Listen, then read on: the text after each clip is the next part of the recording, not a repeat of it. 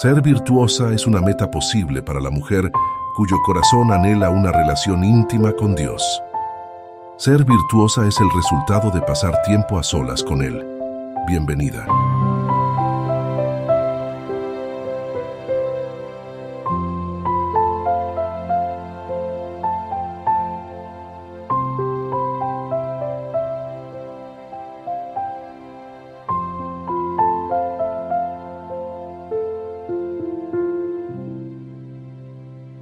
Personas silenciosas que son mucho más interesantes que los mejores oradores. Benjamin Disraeli. Hola, hola, ¿cómo estás? Muy buenos días. Qué gusto poder saludarte una vez más y darte la bienvenida a este que es nuestro espacio especial, nuestro devocional para damas, donde juntas cada mañana escuchamos el mensaje que el Señor trae para nosotras a través de estas meditaciones.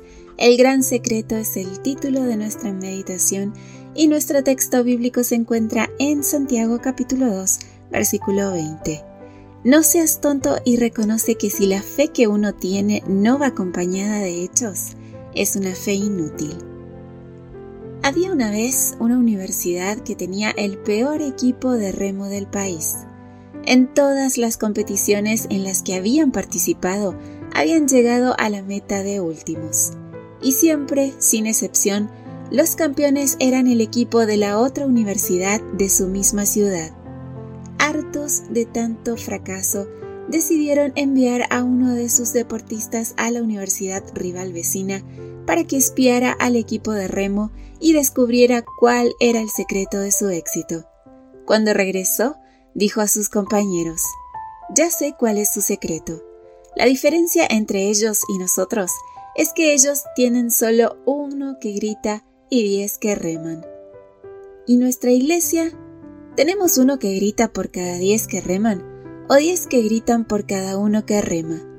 Dicho en otras palabras, ¿somos más los que hacemos algo para avanzar y crecer o somos más los que criticamos mientras son pocos los que trabajan?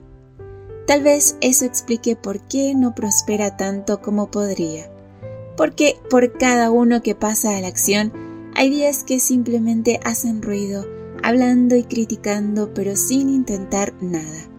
Bueno, sí, desmoralizar al que sin perder tiempo en hablar decide hacer algo. En el contexto de la Iglesia, el gran secreto del éxito radica en el consejo de Santiago capítulo 2 versículo 18. Muéstrame tu fe sin hechos, yo en cambio te mostraré mi fe con mis hechos. Los hechos de los que habla Santiago no son hechos desligados de la fe, sino hechos que brotan de la fe. ¿Qué podría ser más eficaz que un cristiano que, en vez de perder tiempo en palabras, por muy bonitas que sean, pone su fe en acción? Lo que el apóstol nos dice es que se vean nuestras creencias en nuestras acciones. Debemos pasar de la teoría a la práctica. Santiago nos da la respuesta por medio de dos preguntas retóricas, es decir, dos preguntas que se responden por sí mismas y que tienen el objetivo de hacernos pensar. Primero, ¿de qué le sirve a uno decir que tiene fe si sus hechos no lo demuestran?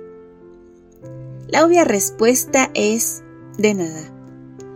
Segundo, ¿podrá acaso salvarlo esa fe? Parece que no. Admitir esto da un poco de miedo, ¿verdad? La fe sin obras es tan inútil que ni siquiera para convencernos de nuestra salvación personal sirve. Así pasa con la fe.